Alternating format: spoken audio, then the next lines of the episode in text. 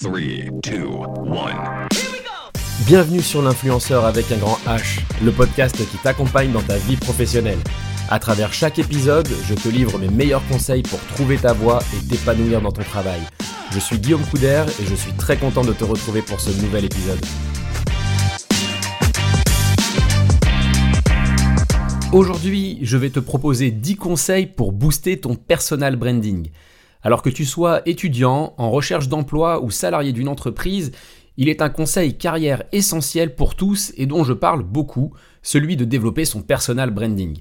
Il s'agit en fait de ta marque personnelle, définissant comment les gens vont se souvenir de toi. Prends l'exemple de ce produit qui t'a tapé dans l'œil et que tu as découvert par l'intermédiaire d'un résultat de recherche Google. Eh bien, il s'agit ici du même mécanisme, à savoir non pas de valoriser un produit, mais ton ou tes expertises et ce qui rend ton profil unique. Quelle que soit ta situation professionnelle, ce travail te sera forcément bénéfique un jour. Il est toujours plus facile d'obtenir un job ou une promotion lorsque ton expertise sur le marché du travail est reconnue. Je te propose donc sans plus attendre 10 conseils pour booster ton personal branding. 3, 2, 1. Alors mon premier conseil, c'est celui de faire le point sur tes expériences professionnelles et personnelles. Qu'il s'agisse de stages, d'emplois, d'implications associatives ou sportives, tu as forcément vécu nombre d'expériences révélatrices de tes qualités et de tes compétences. Je te propose donc de recenser tes expériences les plus significatives et de coucher sur papier les soft skills et les hard skills qu'elles ont pu révéler chez toi.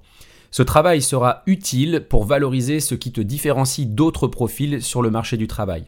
Mon deuxième conseil, c'est celui de recenser tes présences sur Internet. Tout simplement, tape ton nom et ton prénom sur ton moteur de recherche préféré et découvre les résultats proposés.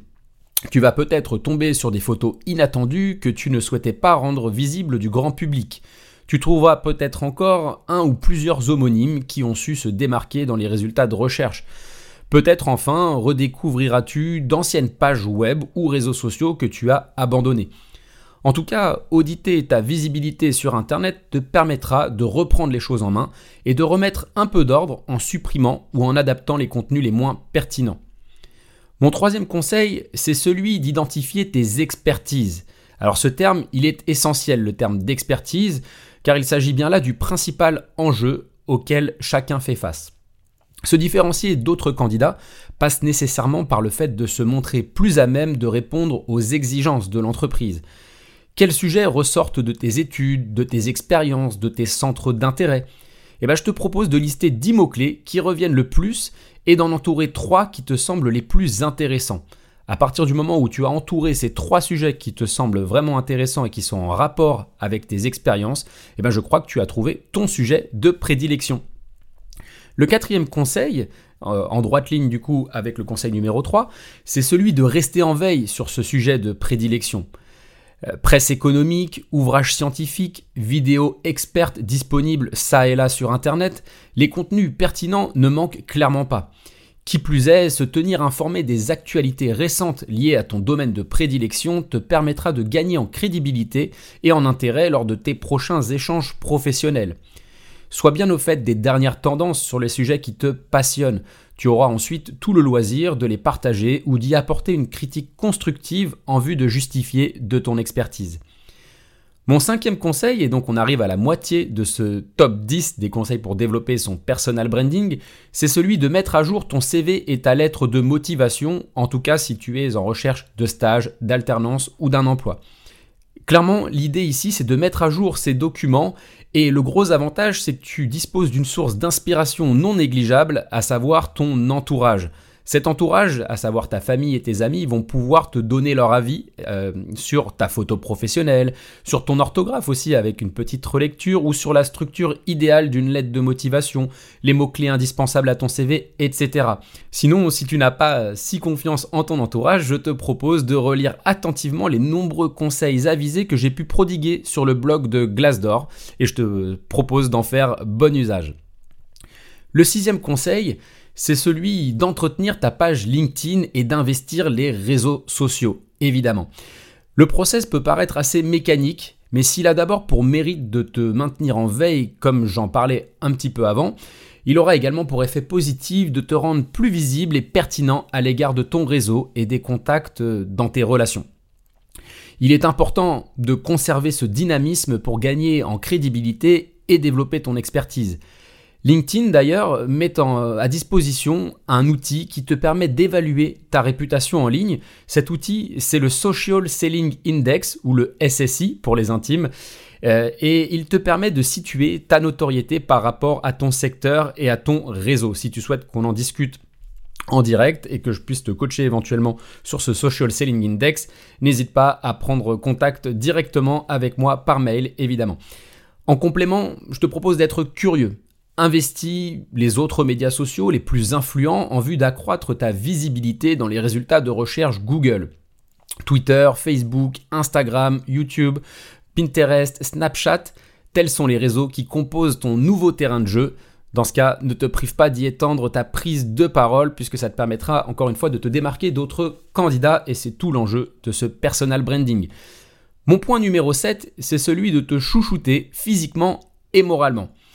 Et oui, quelle que soit ta situation et en complément de toutes tes activités en ligne, n'oublie pas de prendre soin de toi, évidemment.